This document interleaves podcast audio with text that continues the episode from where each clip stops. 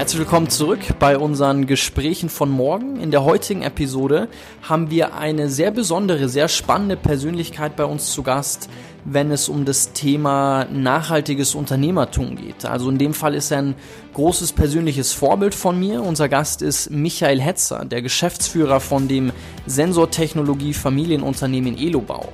Elobau sitzt im wunderschönen Leutkirch im Allgäu und Michael ist die zweite Generation von diesem Unternehmen. Also er hat das Unternehmen von seinem Vater übernommen und hat es in den letzten zehn Jahren in ein sogenanntes Purpose-Unternehmen umgewandelt. Und im Zuge dessen hat er die Elobau Stiftung äh, gegründet und aufgebaut, die sich allen voran mit Umweltschutz und Integration und Bildung befasst. Und wieso er die Stiftung gegründet hat, was es damit auf sich hat, welche Projekte sie umsetzen und vor allen Dingen auch welche Highlights, welche besonderen Erfahrungen er damit machen durfte. Also wir sprechen da über seine besonderen Momente in seiner Unternehmerkarriere, wo die Stiftung eine ganz prägende Rolle spielt. Das erzählt er alles in unserem Gespräch, genauso wie was eigentlich ein Purpose-Unternehmen genau ist, was es mit der Purpose-Bewegung auf sich hat und auch welche Rolle seine Kinder in seinen Überlegungen gespielt haben. Also er geht da auf seine eigene Vita ein, wie es für ihn war, das Unternehmen von seinem Vater zu übernehmen und gleichzeitig, was das auch für seine Kinder heißt. Und wie sein Umfeld auf die Umstellung reagiert hat und vor allen Dingen auch die Frage, wie man selber Purpose-Unternehmer werden kann, falls sich das interessiert. Um all die Themen geht es in unserer heutigen Episode mit Michael Hetzer.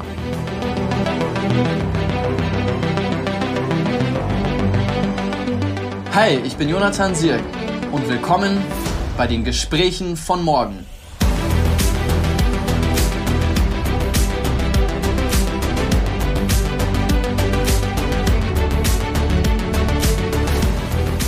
Herzlich willkommen bei unseren Gesprächen von morgen, lieber Michael. Ich freue mich, dass es heute klappt und dass du dir die Zeit genommen hast. Ja, ich freue mich auch, Jonathan. Ich bin gespannt, was mich erwartet. Äh, ich habe drei Themen, über die ich mit dir sprechen möchte. Ich möchte mit dir über den Begriff und das Konstrukt von Purpose-Unternehmen sprechen. Ich würde gerne ein bisschen was über deinen Werdegang mit dir oder von dir hören und dann über deine Stiftung. Und vielleicht tauchen wir als erstes aber ein, was dieses, äh, in, in dieses Thema Purpose-Unternehmen. Also vielleicht kannst du als erstes mal erklären, was das eigentlich ist und was du mit Purpose-Unternehmen zu tun hast. Ja, das mache ich gerne. Also ich bin ähm, zu einem Purpose-Unternehmen, also wir sind ja inzwischen auch ein Purpose-Unternehmen gekommen. Vor, ja, eigentlich so im Jahr 2009 hat es äh, begonnen, dass ich mir die Frage gestellt habe, was soll eine gute Nachfolgelösung sein? Und da es für mich jetzt ausgeschlossen war, das Unternehmen zu verkaufen, ähm, kommt man eigentlich dann relativ schnell auf eine Stiftungslösung und äh, dachte eigentlich zu dem Zeitpunkt noch, dass ich äh, das äh, Unternehmen dann verstifte, wenn ich mal nicht mehr bin, das irgendwie im Testament äh, verfüge. Und dann hat aber mein damals achtjähriger jüngerer Sohn, also ich habe zwei Söhne, äh, aus dem Nichts heraus gesagt, wenn sein Bruder das mal nicht machen sollte mit der Firma, dann muss ich das ja machen. Und dann habe ich ihn gefragt, wie kommst du da drauf? Weil äh, da hatten wir nie darüber gesprochen, also auch nicht äh, vor den Kindern.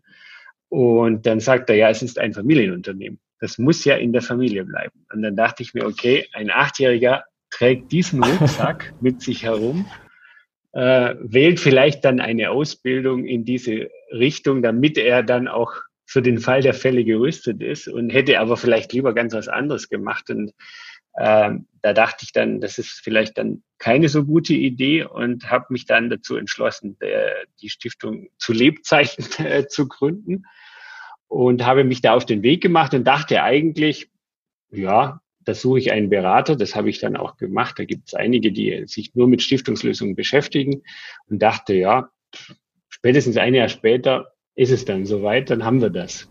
Mhm. Äh, ich wurde eines Besseren belehrt. Das hat in Summe sechs Jahre gedauert, weil wir also sehr viele Hürden äh, überspringen mussten und äh, haben jetzt also nach äh, im Jahr 2016 im Oktober war es dann soweit und da konnten wir das dann umsetzen. Und äh, kurze Zeit später oder ich weiß gar nicht, ein, zwei Jahre später vielleicht auch erst, habe ich dann einen Artikel in der Band 1 gelesen äh, über die Purpose-Bewegung, über den Armin Steuernagel und fand es äh, ziemlich gut, was die so angestoßen haben und habe den einfach mal angeschrieben. Mhm. Dann haben wir kurz äh, telefoniert und haben gesagt, ja, ich glaube, wir müssen uns treffen und haben uns dann auch äh, verabredet hier, erstmal in der Firma, dann sind wir noch am Abend zusammen essen gegangen und sind dann irgendwann aus dem Gasthaus rausgeflogen, weil es dann doch so spät wurde, weil wir doch so, so viel uns zu erzählen hatten. Und dann war ich da äh, noch mehr angesteckt, eigentlich äh, auch in dieser Bewegung äh, mitzumachen, die sich ja zum Ziel gesetzt hat, dass wir eben ein Purpose-Unternehmen idealerweise wie eine GmbH gründen können und eben nicht sechs Jahre brauchen. Und äh, also wir haben auch äh, fast 200.000 Euro dafür an Beratung ausgegeben und interne Kosten noch äh, nicht mitgerechnet, weil wir sagen, das kann ein kleines Unternehmen sich sowieso nicht leisten und auch vielleicht ein anderer, der so eine Idee hat, wirft vielleicht dann auch irgendwann das Handtuch. Wobei jetzt im Nachgang haben wir, äh, habe ich ja auch mal den, den Herrn Fernbach von Bosch äh, gehört, der war auf so einer Purpose-Konferenz, hat er mal gesprochen und der äh, hat uns erzählt, dass der Robert Bosch das im Testament verankert hatte, dass es eben eine Stiftungslösung für Bosch sein soll, wenn er nicht mehr da ist.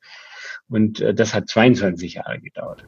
Also wow. waren wir mit sechs Jahren noch schnell, sozusagen, aber, aber natürlich nur relativ da. Michael, was ist denn jetzt bei einem Purpose-Unternehmen anders? Also ist es dann, dass du sagst, okay, es kann nicht mehr verkauft werden, Gesellschafter ziehen sich keine Gewinne raus, oder ist das eher, dass man sagt, dieses Unternehmen macht was Besonderes? Es ist eigentlich beides, würde ich sagen. Also zunächst mal ist es natürlich schon so, deswegen habe ich ja auch die, die Stiftungslösung gewählt, äh, dass ich es äh, ausschließen wollte, dass das Unternehmen verkauft wird. Ich wollte es einfach so weiterführen oder dass es sich selber weiterführt, äh, wie wenn es einer Familie gehört, die einfach das Unternehmen auch weiterentwickeln möchte. Das ist ja typisch auch für ein Familienunternehmen so. Ähm, jetzt in dieser Lösung habe ich natürlich ähm, das ganz verankert, dass es einfach auch äh, generationsübergreifend so sein wird weil es ja nicht mehr verkauft werden kann. Ähm, gleichzeitig ist es äh, damit auch kein Spekulationsobjekt mehr, ja. weil das ist ja auch oft heute das Problem des Unternehmen, die vielleicht auch sehr gut aufgestellt sind, verkauft werden zu einem relativ hohen Preis und der neue Eigentümer, weil er ja so viel Geld bezahlt hat, dann auch eine entsprechende Renditeerwartung an mhm. das Unternehmen hat, was er gerade erworben hat und das oft dann dazu führt, dass das Unternehmen in Schwierigkeiten gerät, weil es vorher vielleicht super funktioniert hat, ohne dass jemand so viel Geld rausgezogen hat und dann eben nicht mehr so gut funktioniert. Und das äh, ist dann damit eigentlich auch ausgeschlossen. Und generell ist es, denke ich, auch ein, schon auch ein bisschen ein Mindset-Thema. Die Frage, äh, oder für mich ist eigentlich klar, dass ein Unternehmen Wert jetzt nicht generiert wird durch eine Person oder eine Familie. Die hat sicherlich irgendwie auch dazu beigetragen, aber eben dazu beigetragen, aber war ja jetzt nicht hauptamtlich der Verantwortliche dafür, weil jetzt in unserem Fall sind es fast 1000 Menschen, die arbeiten und wenn jetzt hier nur eine Person arbeiten würde, wäre es ja nicht in dem Zustand und hätte auch nicht den Wert. Und von daher ist es für mich eigentlich auch klar, dass nicht unbedingt einer Person gehören muss, so ein ja. Unternehmen. Und äh, jetzt könnte es natürlich auch sagen, man macht eine Genossenschaft, es gehört ganz vielen. Aber dann habe ich ja schon wieder Befindlichkeiten. Einer möchte vielleicht dann doch Anteile, sind sie mehr wert, kriege ich das mehr? Und da habe ich ja diese mhm. Diskussion erneut. Und das ist eigentlich alles in dem Purpose-Unternehmen weg, weil ich gar nicht mehr einen Wert ermitteln muss. Das interessiert eigentlich nicht, sondern der Nächste kann das Unternehmen einfach übernehmen, ohne dass er jetzt hier irgendwas ein Eintrittsgeld bezahlen muss. Wieso ist denn da die Umwandlung so schwer? Wieso werden da einem so viele Hürden dann, dann doch gemacht? Also wenn du sagst, es hat sechs Jahre gedauert, bei Bosch 22 Jahre, du hast einen sechsstelligen Betrag dafür investiert, da stellt man sich schon die Frage, also wenn ich jetzt sage, okay, ich möchte auch Purpose-Unternehmer werden, dann schreckt mich das ja erstmal ab, würde ich jetzt meinen. Und, und wo, woran liegt das? Oder was sind die Hürden? Das Problem ist, dass du alles einzeln verhandeln musst mit deinen zuständigen äh, Behörden, also in dem Fall auch dem Finanzamt, dass es eben nicht gilt ein Muster, also es gibt ja ganz viele Muster inzwischen, die so aufgestellt sind, also auch mit so einem Stiftungsmodell, wie wir das jetzt umgesetzt haben, äh, das ist ja jetzt nichts, was wir erfunden haben, sondern das gibt es ja vielfach schon. Ähm, aber es ist eben leider so, dass man das tatsächlich individuell verhandeln muss.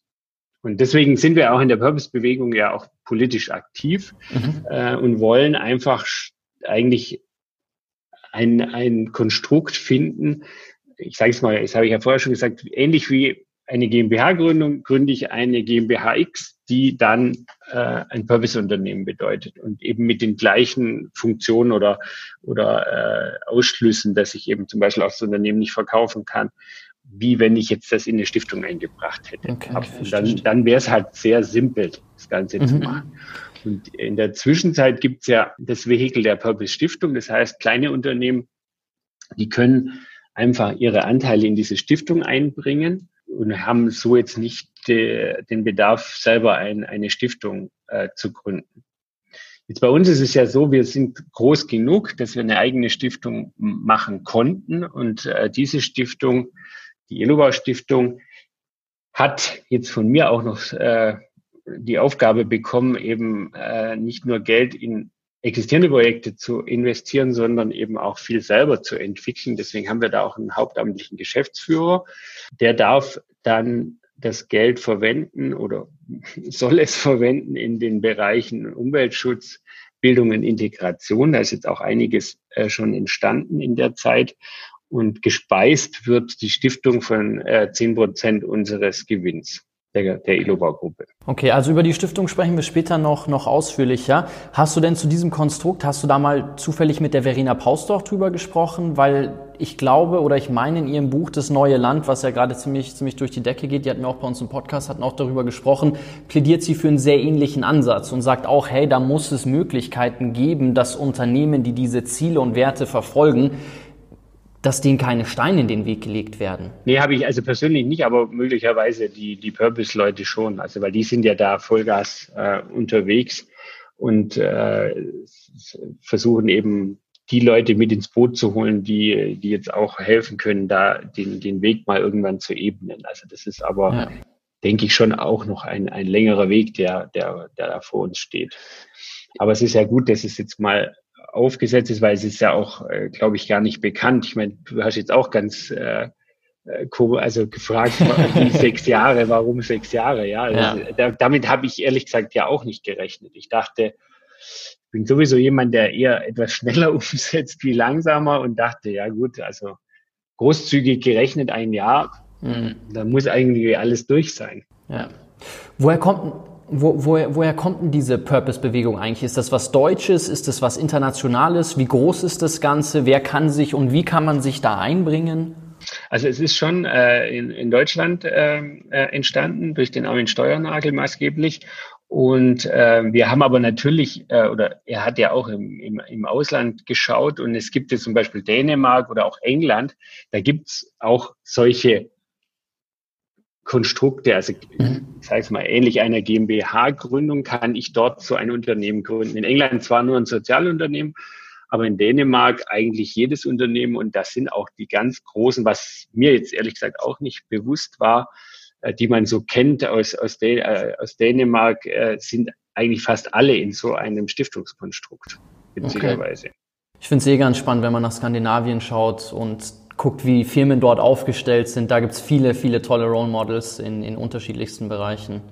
Wie haben denn deine Mitarbeiter darauf reagiert? Also was ist seitdem anders für dich in der Firma? Du hast jetzt gesagt, 2016 wart ihr dann soweit und dann sind ein, zwei Jahre noch, noch weitere Dinge passiert. Aber wie wurde das angenommen? Jetzt erstmal okay. firmenintern, dann können wir darüber sprechen, wie es in deinem Umfeld angenommen wurde, weil ich glaube, das sind vermutlich zwei ganz unterschiedliche ähm, Sachen. Genau.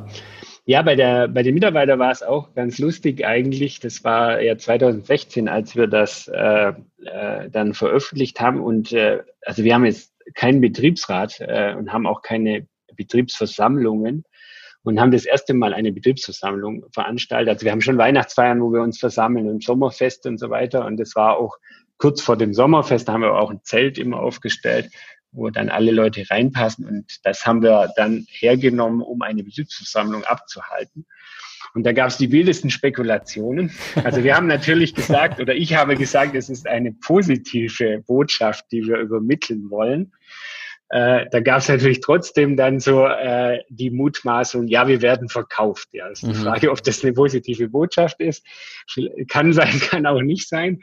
Dann äh, gab es aber auch ganz lustige Sachen, wie zum Beispiel, äh, äh, äh, habe ich dann gehört, die einen haben gesagt, äh, wir bekommen ein drittes Kind weiß ich jetzt nicht, wenn es so gewesen wäre, ob ich da eine Betriebsversammlung abgehalten hätte, aber das war jetzt, das war auch eine Mutmaßung. Oder jeder bekommt einen Baum geschenkt oder äh, wir fahren alle zur WM nach USA. Also das waren so die, die, die Spekulationen, die, die, die, die da aufkamen. Und äh, natürlich war das, äh, ist das positiv aufgenommen worden, wobei es, es erklärt sich auch ja gar nicht so einfach. Also wir haben dann auch einen Flyer noch gemacht, das, äh, das, den haben wir jedem mitgegeben, weil es ja jetzt auch mit dem Doppelstiftungsmodell, warum Doppelstiftungsmodell und so weiter, das äh, muss man ja ein bisschen äh, ausführlicher erklären, sonst äh, ja. versteht man das nicht. Aber generell ist es natürlich positiv angenommen worden, weil für die Mitarbeiter bedeutet es ja noch mehr Sicherheit. Ja. Wenn ich jetzt äh, Familienunternehmer bin, könnte ich ja trotzdem eines Morgens aufwachen und sagen, ich nehme jetzt eins von diesen Verkaufsangeboten mal an oder untersuche das mal näher. Ich habe mindestens einmal im Monat einen Brief bekommen, der oh, wow. äh, äh gesagt hat, wir sind Investoren, äh, eine Investorengruppe und haben attraktive Geldgeber, äh, können wir nicht das Unternehmen kaufen. Passiert jetzt heute auch noch, allerdings deutlich seltener, aber da sieht man schon, wie gut es dann auch immer mal recherchiert ist, weil ja. wer da ein bisschen mal nur googeln würde, würde feststellen, dass es eigentlich nicht mehr funktioniert. Mhm. Dass die Anfrage eigentlich umsonst ist, die man da stellt. Aber damals war das schon so. Einmal im Monat hast du einen Brief bekommen, der äh, sich angeboten hat, das Unternehmen zu kaufen.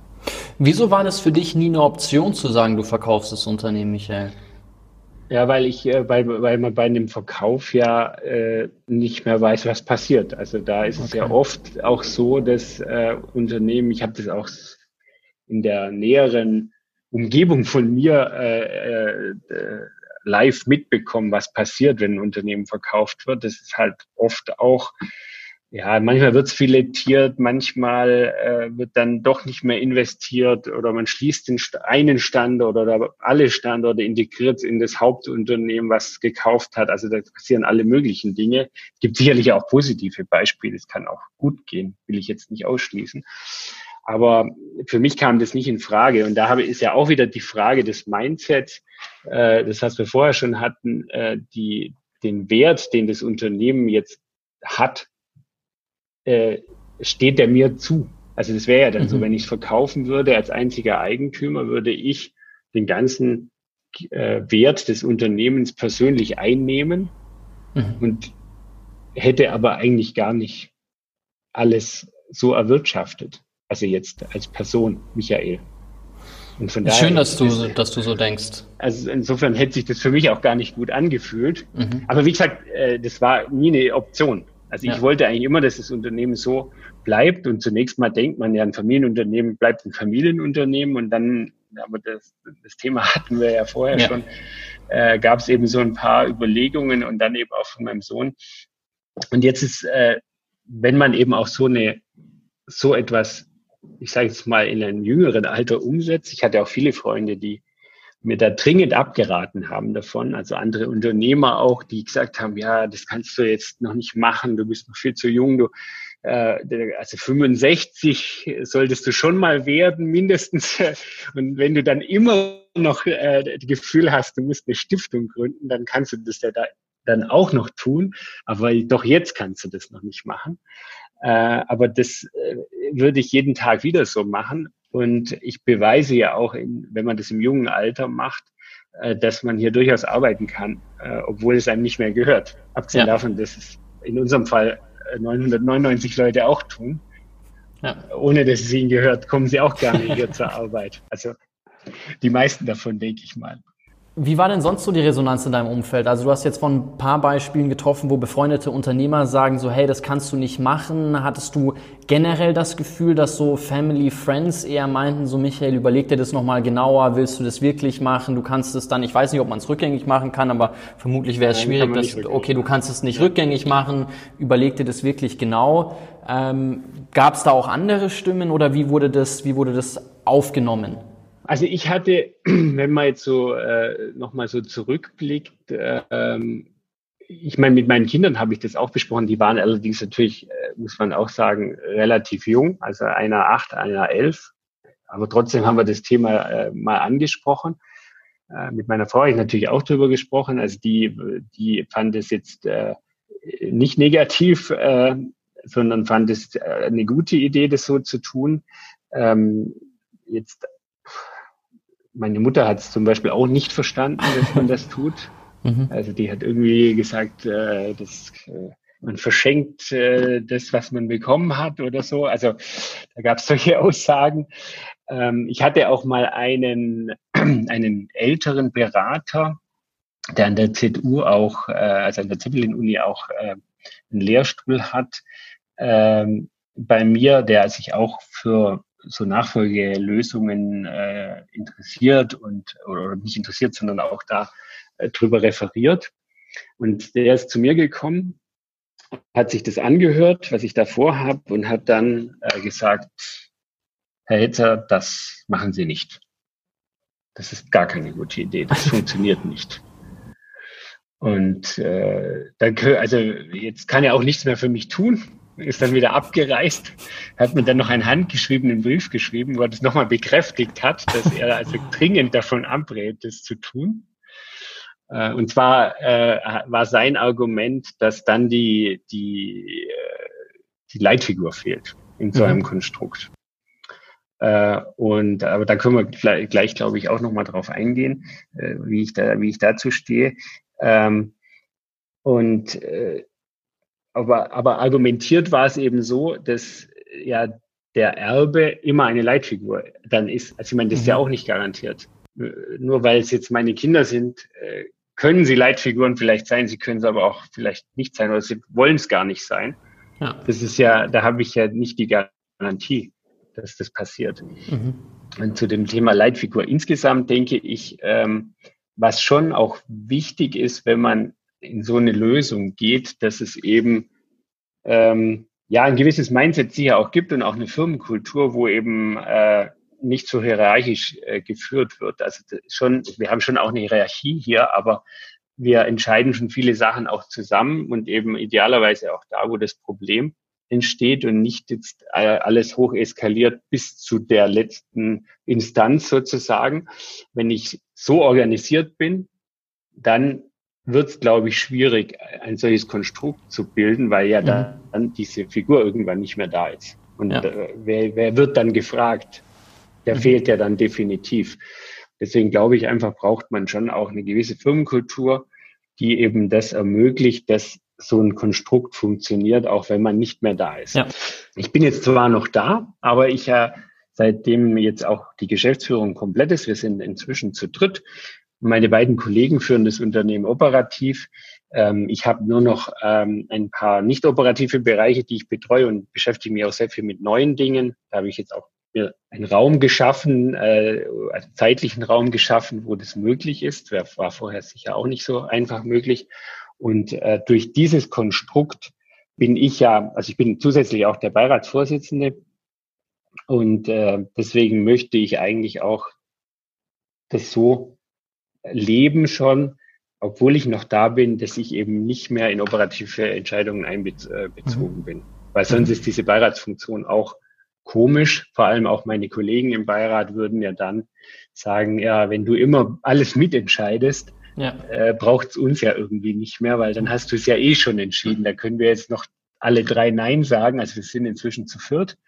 Äh, das würde ja dann auch nichts verändern. Und das will ich ja nicht, sondern ich möchte ja wirklich da ein Sparringspartner für die Geschäftsleitung und und das funktioniert auch sehr gut. Also das haben wir inzwischen auch sehr gut etabliert. Äh, und äh, wir, wir probieren jetzt halt auch vier aus. In der mhm. Satzung habe ich drei bis fünf mhm. vorgesehen in dem Beirat. Wir waren am Anfang zu dritt, jetzt sind wir eben zu viert. Ich würde gerne mal kurz auf deine Mutter zu sprechen kommen, weil das ist ja sehr interessant, wie sie sich dazu geäußert hat. Und es ist ja so, dein Vater hat Elobau gegründet, oder? Richtig, ja.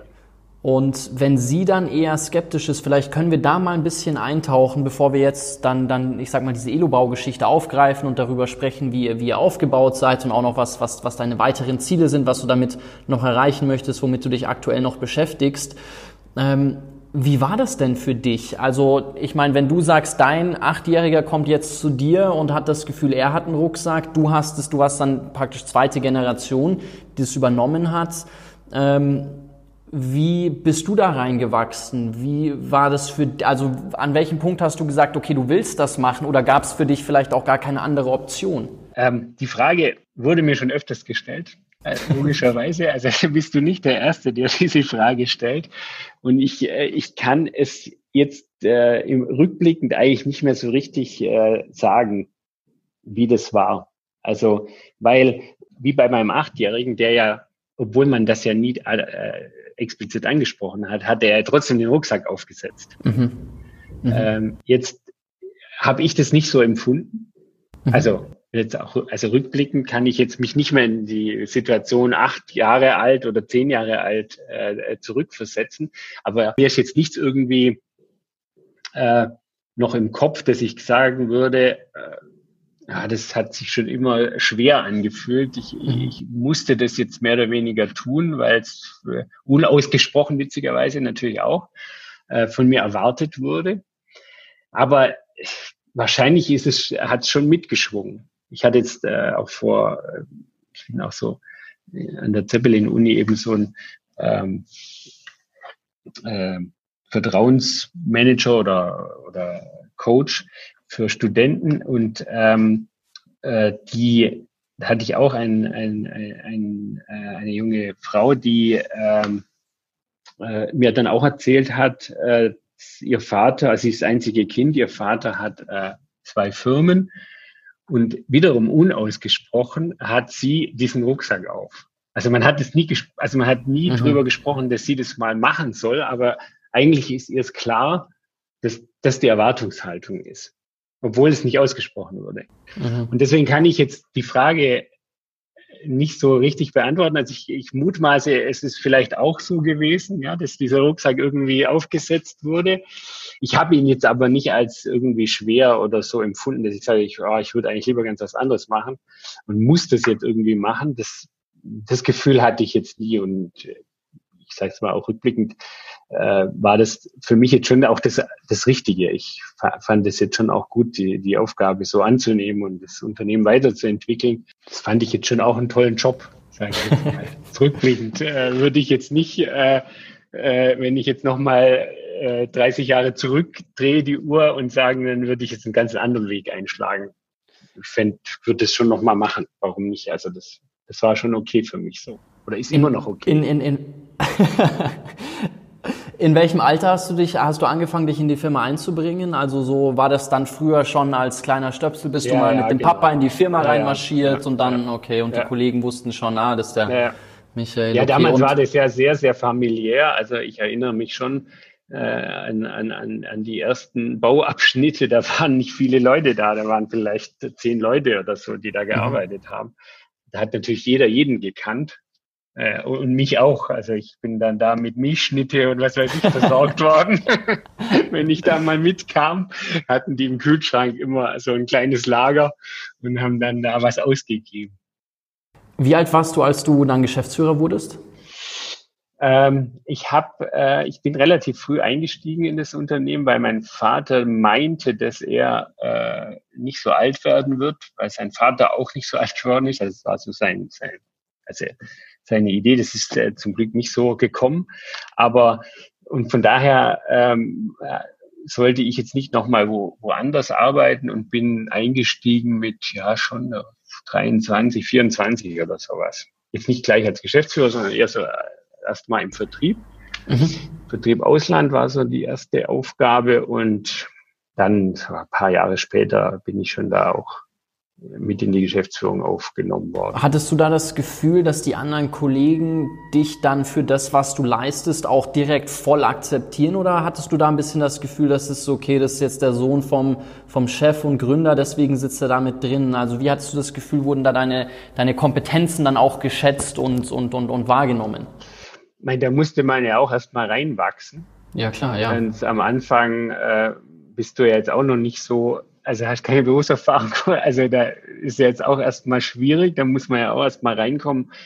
Und ich glaube, das war jetzt für alle auch mal abwartend, ja, mal schauen, was passiert. Logischerweise, jetzt kommt der Junge.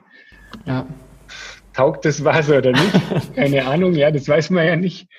Ähm, und von daher, ja, das hat halt äh, schon wahrscheinlich ein paar Jahre gedauert, bis man gemerkt hat, wie derjenige tickt also mhm. der Neue da. Und äh, ja, und dann, dann war das, glaube ich, äh, schon äh, akzeptiert. Was würdest du sagen, waren so die größten Herausforderungen auf dem Weg in diese Rolle reinzuwachsen, auch so die zentralen Learnings, die du da mitgenommen hast, wenn du auf diese Zeit zurückblickst?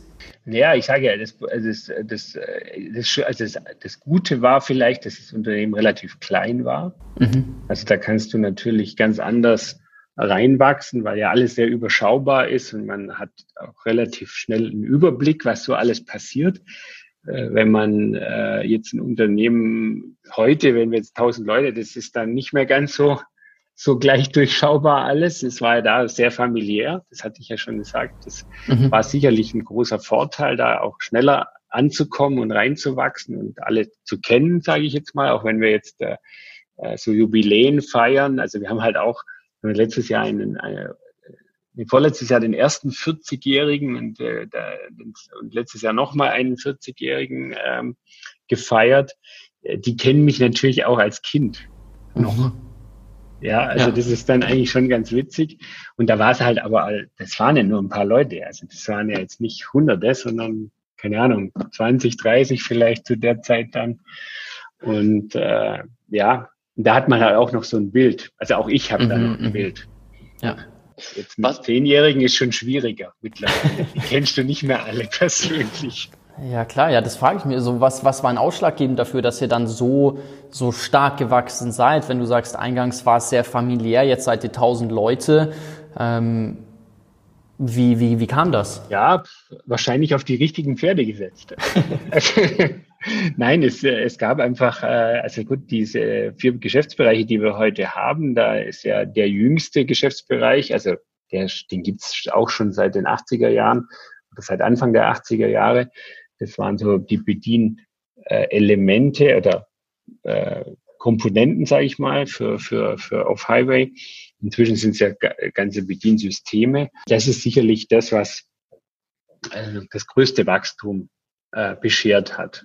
Die anderen drei Geschäftsbereiche sind auch gewachsen, aber da die in der Komponente geblieben sind, sind die im Verhältnis zwar auch gewachsen, aber die wachsen natürlich nicht so schnell, wie wenn ich im System dann plötzlich wieder ein neues System verkaufen kann an einen neuen Kunden, dann ist die mhm. Wertschöpfung natürlich wesentlich höher und auch ja. der Umsatz wesentlich höher. Und da ist da sicherlich schon der Schub, äh, das ist schon der der Treiber für, für das Wachstum gewesen. Wie viele Standorte habt ihr mittlerweile? In wie vielen Ländern seid ihr vertreten? Also ich kann mich daran erinnern, ich meine, es ist jetzt, glaube ich, auch wieder fünf, sechs Jahre her, dass ich mal bei euch im Unternehmen, dass, dass wir da zusammen irgendwelche Trainings gemacht haben.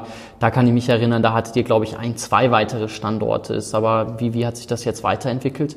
Naja, also wir haben ja die Philosophie, in Deutschland zu produzieren.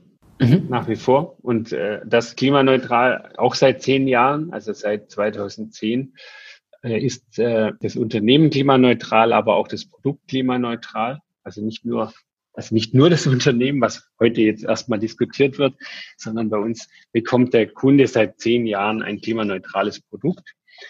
Ähm, also das heißt, äh, Produktionsstandort haben wir nur in Deutschland. Wir haben hier in, im Standort in Leutkirch zwei Werke inzwischen und haben noch ein Werk in Thüringen, wo wir unsere Werkzeuge bauen.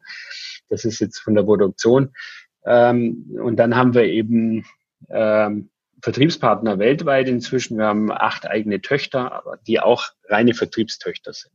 USA ist so ein bisschen die Ausnahme, die haben ein Warehouse auch, die haben auch eine kleine Reparatur, äh, oder Servicebereich, äh, wo man, dass man nicht alles immer hin und her schicken muss. Mhm. Aber Produktionsstandorte sind eben ausschließlich hier. Also okay. aber auch bewusst, das ist ja. so ja. die Philosophie auch, die da dahinter steckt. Ich hoffe, die Frage ist jetzt nicht zu persönlich. Du hattest darüber gesprochen, wie, wie deine Mutter reagiert hat. Was glaubst du denn, wie dein, wie dein Vater reagiert hätte, wenn der jetzt äh, wenn sieht, noch was am Leben du, gewesen wäre, ja. Wenn der sieht, wie und was du aus dieser Firma gemacht hast und was, dass du jetzt auch in diesen Purpose-Unternehmen, nee, nee, also auf, spitze auf dieses Thema Purpose, dass du jetzt ja. eben das umgestaltet hast. Glaubst du, hätte gesagt, Michael, das war so das, was ich mir damals, als ich gegründet, gut, jetzt vielleicht hat er sich nicht äh, so, so vorgestellt, aber dass er sagt, so ja, ich meine, wenn du darüber sprichst, was die Werte, die Ansätze des Unternehmens sind, dann klingt ja da schon raus, dass da ganz klare Standards auch, auch von vornherein durch deinen Vater ja. gesetzt wurden.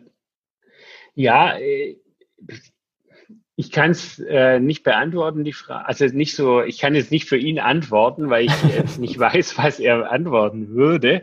Ich sehe es auch so, was du jetzt gerade schon angesprochen hast, die Werte, das findet, hätte er sicherlich auch gut gefunden. Ob er diesen Schritt äh, vollzogen hätte, weiß ich nicht ob er es nicht auch wie meine Mutter gesehen hätte, dass man da was verschenkt sozusagen. Mhm.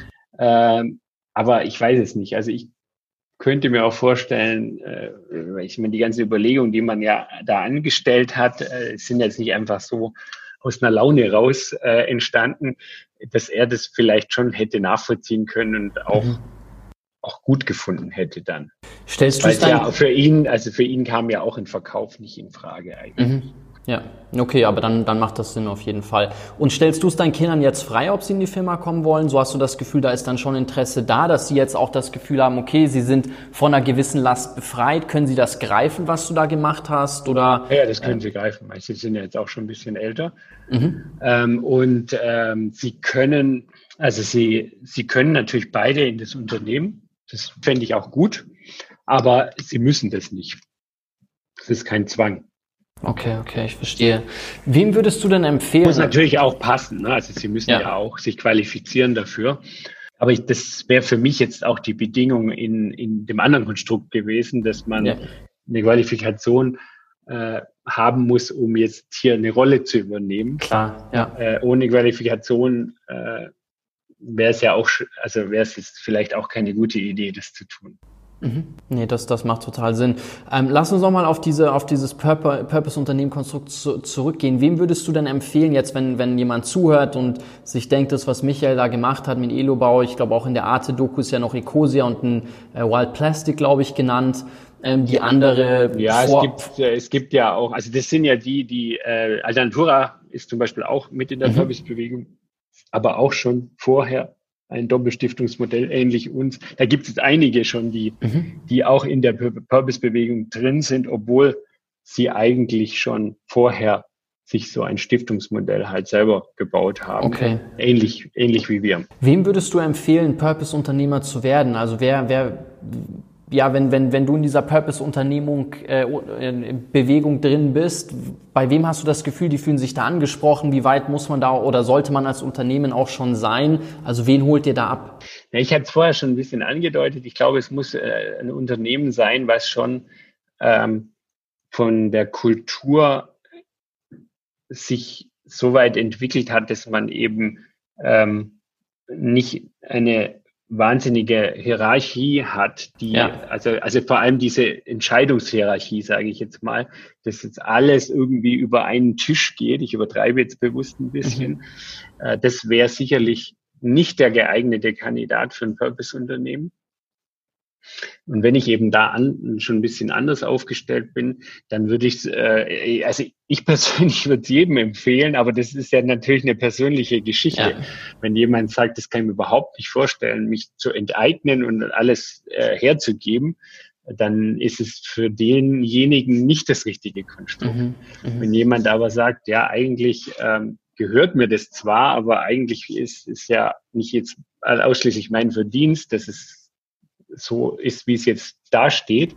Ja. Ähm, äh, wer das Gefühl hat, der wäre mit so einer Lösung, denke ich, sehr gut äh, unterwegs, weil er, weil er ja. genau eigentlich alles umsetzen kann, weil die Leute ja meistens auch sagen, ich möchte langfristig das absichern, ich möchte, dass das weiter in diesem Sinne geführt werden kann und dass ich eben nicht in Abhängigkeiten von irgendwelchen Geldgebern oder neuen Eigentümern bin, die irgendwelche Forderungen stellen äh, und vielleicht ja auch skurrile Forderungen stellen, weil es ja auch oft passiert, dass dann äh, Renditeerwartungen hochgeschraubt werden oder dass man sagt, der Standort Deutschland ist doch gar nicht mehr hip, dann können wir doch mal ins Ausland gehen, dann sparen wir schon mal wieder, äh, was weiß ich, 20 Prozent oder irgendwas, ja, dann, äh, dann kommen solche Ideen auf und mit dem müssen sich die Unternehmen ja dann beschäftigen, weil der neue Eigentümer ja der ist, der den Ton angibt. Ja. Ob das dann sinnvoll ist oder nicht, ist ja dann also ist dann nicht mehr wichtig, weil es muss einfach ausgeführt werden. Und ich habe ja vorher auch gesagt, ich habe auch äh, das ganz live bei einem Freund mitbekommen, der dann sogar noch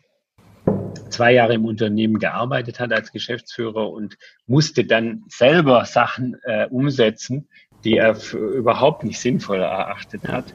Aber es blieb ihm eigentlich nichts anderes übrig, weil die Ansage vom neuen Eigentümer eben so kam. Mhm. Wo steht ihr mit der Bewegung? Hast du das Gefühl, ihr seid auf einem guten Weg, dass das zukünftig deutlich leichter sein wird, Unternehmen in so ein Konstrukt umzuwandeln? Ja, das Gefühl habe ich schon. Es hat schon äh, ganz schön Fahrt aufgenommen dieses Jahr. Super.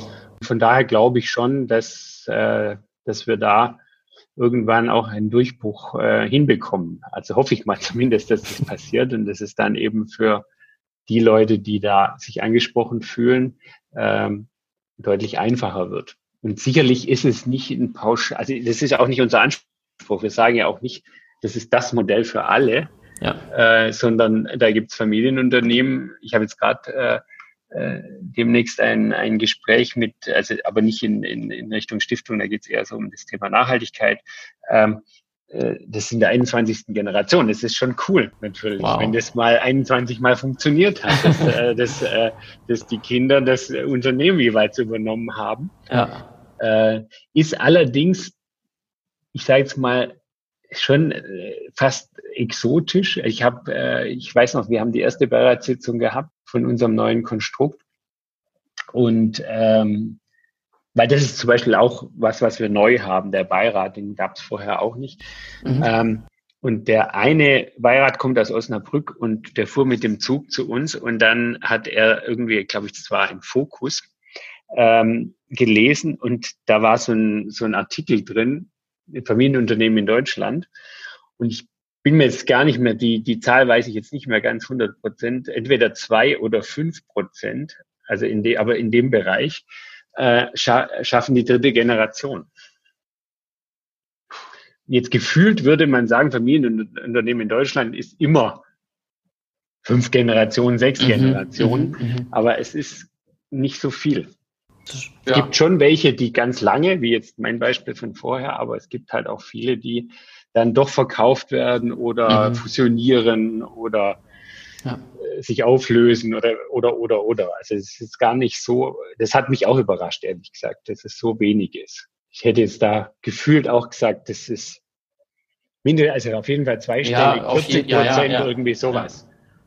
Du hattest vorhin über deine Stiftung gesprochen und meintest, 10% vom Gewinn geht da rein und dass ihr drei Hauptschwerpunkte habt. Also ich glaube, du hast gemeint, irgendwie Umweltschutz, Flüchtlingshilfe, Bildungsbereich, das dass ihr primär in diese ja. Bereiche also Integration, reingeht. ja, Flüchtlingshilfe, ja. Äh, Integration, ja. also ein bisschen weitergefasst, sage ich mal. Okay. Zu der Zeit, wo wir angefangen haben, 2016, war Flüchtlingsthema natürlich da. Da haben wir auch einige Projekte dann in diesem Bereich auch realisiert. Ja, aber sorry, jetzt habe ich deine Frage. Die Frage wäre gewesen, ich glaube, ähm, Im Bildungsbereich hast du ja zum Beispiel, das fand ich ganz spannend, da hatten wir auch schon ein paar Mal drüber gesprochen, du, du hast dich ja in einem Gymnasium eingebracht, wo ihr einen neuen Weg oder so, so einen neuen Ansatz ich sag mal, so selbstbestimmtes Lernen eigentlich fahrt, wo, wo Lernen ganz anders aussieht. Kannst du darüber ein bisschen was erzählen, wie dieser Ansatz entstanden ist, wie das Lernen in diesem Gymnasium aussieht? Also das ist äh, tatsächlich ein ganz normales staatliches Gymnasium in hier in Leutkirch, ähm, das Heinz-Mulscher-Gymnasium.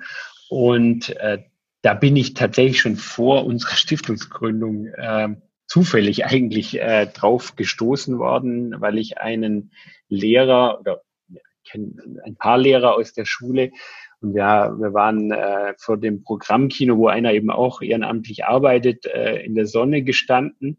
Und dann hat er erzählt, dass ähm, sie jetzt so mit 25 Kollegen sich überlegt haben, wie könnte Schule anders gehen, haben so ein Konzept Lern hoch drei äh, haben sie es genannt, äh, entwickelt, haben verschiedene Schulen in Deutschland, in der Schweiz, in Österreich angeschaut und haben so Best-of sozusagen zusammengemischt, haben so wie so ein Benchmark gemacht und haben gesagt, okay, was haben wir da gesehen, was haben wir dort gesehen, was hat uns gefallen und haben das dann zu einem Konzept verheiratet, sind dann zum Oberschulamt gefahren und haben gesagt, das wäre unser Konzept. Die haben gesagt, super, das müsst ihr mhm. unbedingt machen. Und dann haben die gesagt, ja, machen wir gerne, aber es kostet Geld. Und dann haben sie gesagt, ja, das gibt's keins. Mhm. So, das war so und das erzählte er mir eben, wie gesagt, so am Abend äh, in der Sonne und äh, dann sage ich, aber das kann es jetzt ja nicht sein. Ihr habt euch jetzt da so engagiert und jetzt scheitert es am Geld. Da müssen wir jetzt mal miteinander sprechen. Und so sind wir eigentlich dann mal ins Gespräch gekommen, sind die zu uns gekommen. Die haben das nochmal detaillierter vorgestellt und dann haben wir, habe ich gesagt, okay, also wenn es hilft, dann äh, supporten wir das finanziell.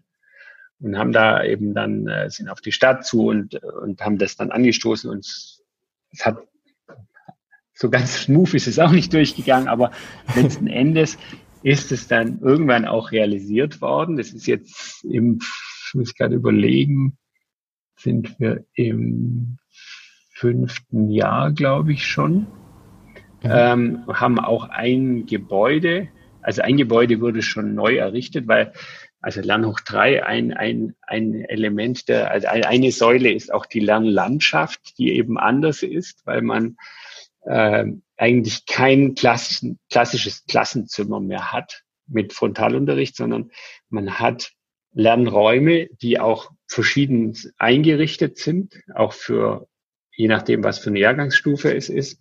Und man hat eigentlich nur noch relativ kleine Inputräume, wo man die, die Schüler versammelt. Und man arbeitet auch übergreifend. Und ähm, es ist, äh, wir haben auch einen Film finanziert, äh, den äh, oder auch gedreht dann, äh, der das Konzept äh, ganz gut vorstellt. Der ist auf der Seite von dem Hans-Mulcher-Gymnasium, kann man den anschauen. Und das ist toll, weil es sind eigentlich lauter Testimonials von den Kindern, die jetzt dort unterrichtet werden und mhm. die einfach schwärmen.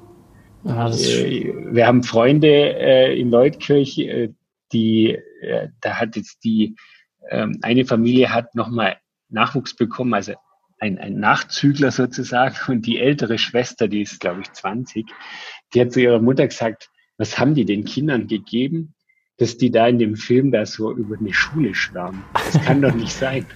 Und dann hat die Mutter gesagt, ja, dann musst du halt mal mit deinem, mit deinem, ich glaube, die, die, es ist, glaube der Bruder, mit deinem Bruder mal sprechen, was ihm da gefällt. Die haben denen, glaube ich, nichts gegeben, sondern das gefällt dem wirklich so. Und das war ganz witzig. Und wir waren jetzt äh, äh, im Rahmen von der Arte-Doku, das ist jetzt äh, im Film dann nicht ver, ver, verarbeitet worden, waren wir auch noch mal an der Schule und äh, da habe ich die Frage in die Klasse gerichtet, habe gesagt, ja, wie geht's euch denn jetzt äh, in dieser Schule, die ja anders ist, wie da, wo ihr herkommt? Also, sie kommen ja alle aus einer normalen Grundschule. Dann haben sich alle gemeldet. Also konnten natürlich nicht alle anhören, aber jeder hat gesagt, ich will nie mehr zurück in eine andere Schule. Das ist so toll hier. Ich bin so motiviert, ich kann viel besser lernen. Ich, es war, es war so toll, das anzuhören zu sehen, dass es funktioniert.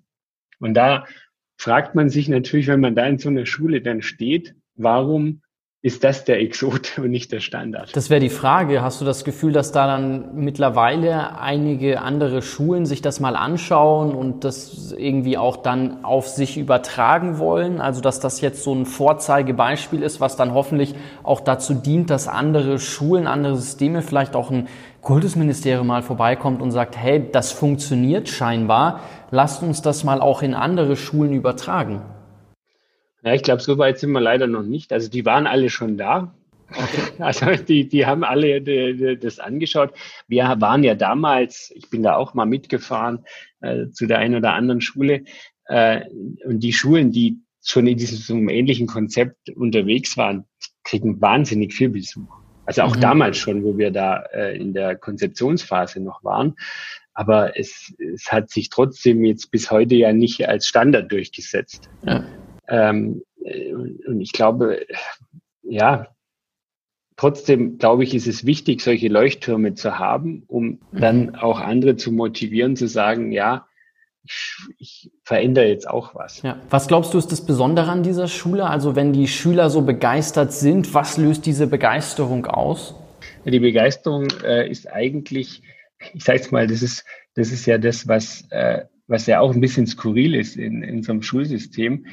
Kinder sind ja, also ich habe ja selber zwei, ähm, die sind ja wahnsinnig wissbegierig. Mhm. Ähm, bei unseren Kindern war das ganz extrem, bis sie in die Schule kamen. Mhm. Die, die, waren so wissbegierig. Und dann schafft es die, unser jetziges Schulsystem schafft es dann, diese Wissbegierigkeit erfolgreich abzutrainieren. Mhm. Äh, bis, bis hin zu, wenn es ganz worst case ist, dass man dann gar keinen Bock mehr hat und irgendwie vielleicht auch Schule abbricht oder halt nicht äh, zu Ende macht oder eben vielleicht schon in der äh, vorzeitig von der Schule abgeht, weil man irgendwie den Stempel aufgedrückt gekriegt hat, du bist eh nicht gut.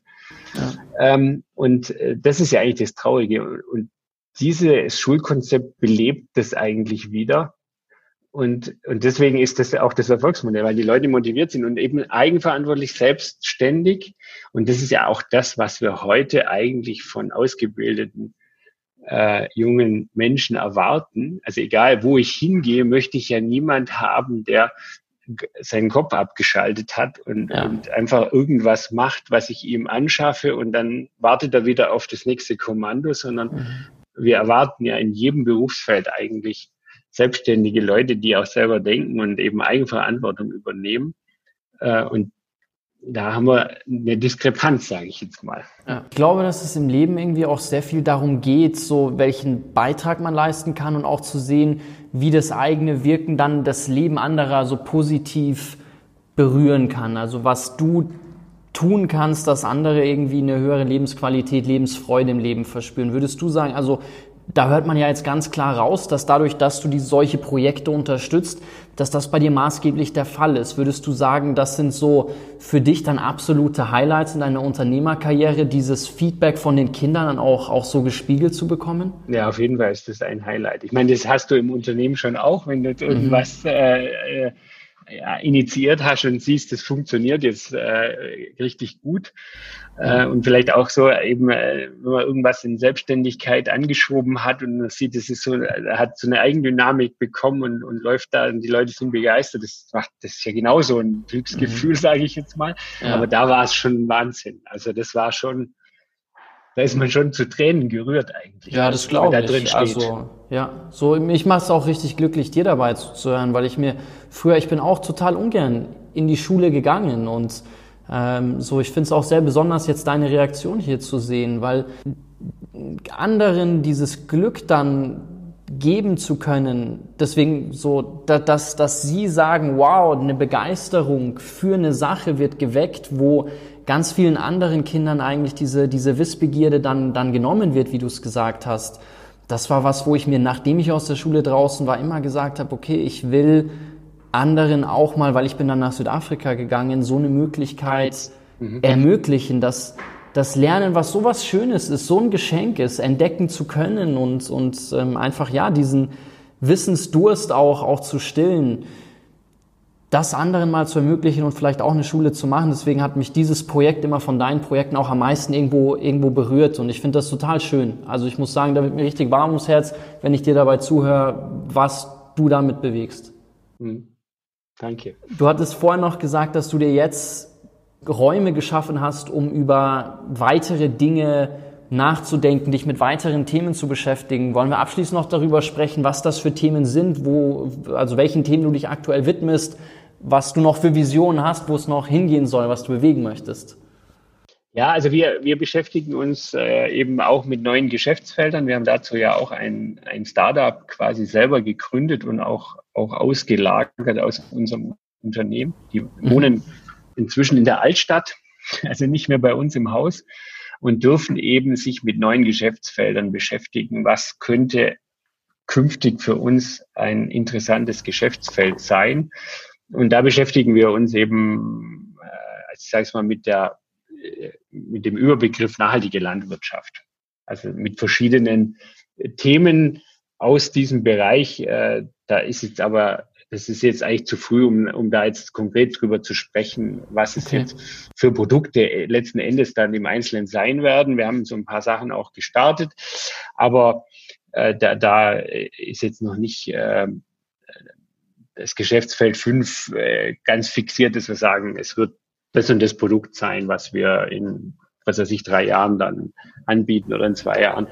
Äh, da sind wir an verschiedenen Themen dran und ähm, das macht jetzt äh, mir auch sehr viel Spaß, damit mich zu beschäftigen und eben aber auch zu schauen, welche vielleicht Gründungen, Startups, die es schon gibt, könnten jetzt auch zu uns passen, mhm. wo es Sinn macht, eine Kooperation einzugehen, sich zu beteiligen. Haben wir auch teilweise auch schon gemacht, eben, äh, wo man dann eben auch versucht, natürlich idealerweise so eine mindestens Win-Win-Situation irgendwie hinzubekommen, dass jetzt ja. ein Startup was davon hat und wir auch was davon haben.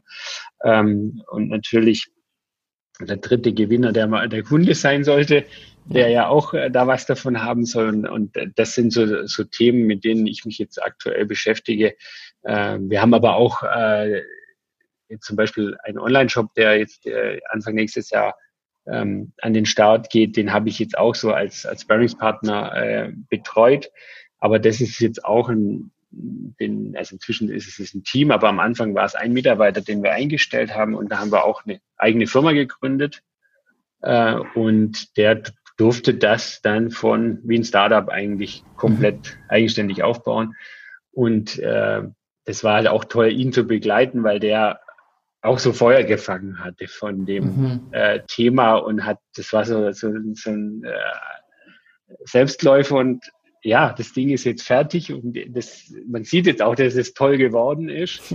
Es ist noch nicht online, aber wir, wir, wir sehen ja. ja schon die Offline-Version. Ja. Und äh, das ist halt auch äh, schön, sowas zu begleiten. Und dann da habe ich ja auch äh, was anzuschauen oder anzufassen am Ende.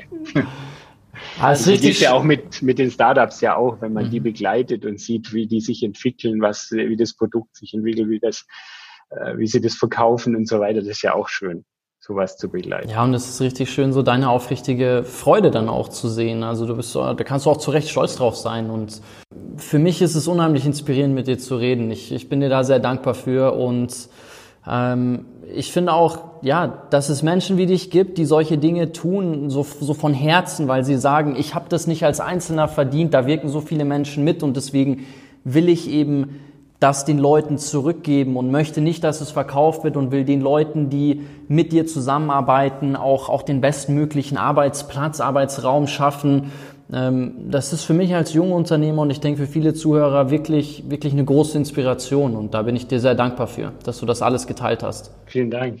Ich würde den anderen anbieten, den, den, den Zuhörern, ähm, wir werden dieses Purpose-Unternehmer-Thema, vielleicht kannst du da noch kurz äh, zum Schluss darauf hinweisen, wenn man sich tiefer damit beschäftigen möchte, kann man das irgendwo googeln? Gibt es da einen Link? Ich würde auch die Arte-Doku allen empfehlen, die heißt Mehr Sinn statt Gier, oder? Mhm. Also wenn ich einfach bei Google Mehr Sinn statt Gier eingebe, eine halbe Stunde, äh, da, ist, da bist du, Michael, mit, mit zwei anderen drin, sehr, sehr sehenswert. Und vielleicht kannst du, wie gesagt, noch, noch kurz was dazu sagen, wenn ich jetzt tiefer in dieses Thema eintauchen möchte, wie ich das machen kann. Ja, also zum einen äh, gibt es natürlich äh, eine Purpose äh, äh, Website, wo man einfach auch über Google äh, findet. Äh, generell kann, äh, wenn jetzt jemand äh, konkret vielleicht zu einem Stiftungsmodell, so wie wir das umgesetzt haben, Doppelstiftungsmodell, äh, mehr wissen möchte, kann auch mich ansprechen. Das, äh, das habe ich auch auch im Film oder in der Arte-Doku, glaube ich, angeboten.